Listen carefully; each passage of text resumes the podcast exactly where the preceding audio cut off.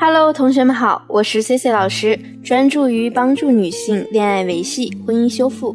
你的情感困扰，请放心交给我。有很多三十岁上下的姑娘，因为家庭原因，或者是身边的朋友都已经结婚生子，就开始着急，给自己规定一个时间，如果在这个时间内找不到合适的，就将就着嫁。女人一旦有了将就的心思，选择的第一对象可能就是那些舔狗。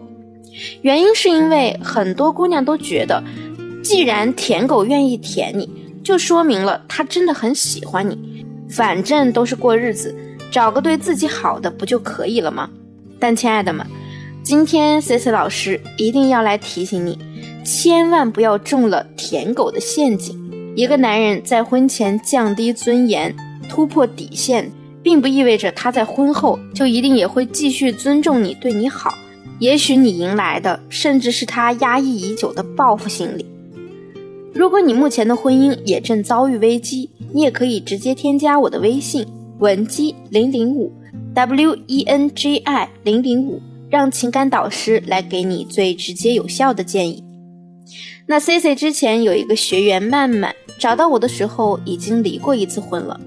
他学习的目的就是为了避免再一次进入错误的婚姻中。慢慢的第一段婚姻就是典型的女神和舔狗的组合。当时曼曼已经二十九岁了，在他们那个三线城市里，她已经算是超龄女青年了。在家人的巨大压力之下，她选择了和疯狂追求她半年多的前夫结了婚。曼曼说，她当时对婚姻还是有所期待的。虽然前夫并不是她理想中的那种男人，但是她在追求曼曼期间真的是无所不用其极，每天在曼曼公司楼下等她下班，还经常自己去学做各种面食糕点带给她。曼曼起初也并没有想要让他做备胎的意思，每次都会明确的拒绝对方。可是她前夫当时铁了心的要追求她，所以啊。在慢慢想要将就着结婚的时候，她首先想到的就是她前夫。于是呢，她就这么答应了对方的请求，做了他的女朋友。两人谈了大概两个多月的恋爱，家里就催着赶紧订婚。结果就在领完证以后，他们的关系就开始发生了微妙的变化。比如他们在约会聊天的时候，她前夫就会忍不住得意洋洋地问她。你说是不是？再高傲的天鹅也经不住癞蛤蟆的死缠烂打。那你说我算不算癞蛤蟆吃到天鹅肉了呀？后来偶然的一次，曼曼看到了老公和朋友的聊天记录。朋友问她老公：“把女神娶回家感觉怎么样？”啊？”没想到曼曼的老公回了一句：“什么女神不女神的？该收拾家他就得收拾，该伺候我他还得伺候。女人不都一个样吗？”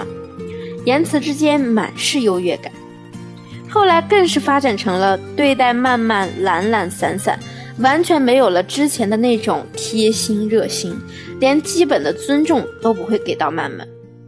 前夫呢，还总是和曼曼提自己以前追她的时候，曼曼对他有多么多么的高冷，借此来打击曼曼的自尊心。后来曼曼硬是花了小半年的时间，才和舔狗离了婚。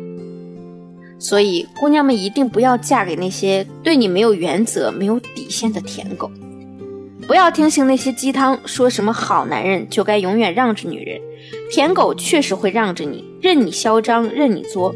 但现实生活中，和这样的人生活在一起，当你遇到问题时，他可能并不会想着如何帮你解决问题，而是只会退让。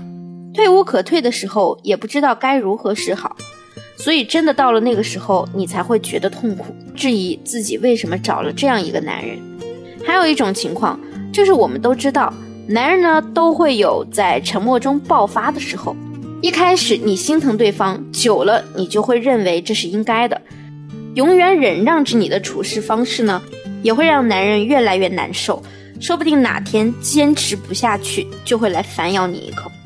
所以，如果你有将就的心思，那么你在找结婚对象的时候，要遵从的第一个标准就是这个男人一定要永远讲道理，而不是永远让着你。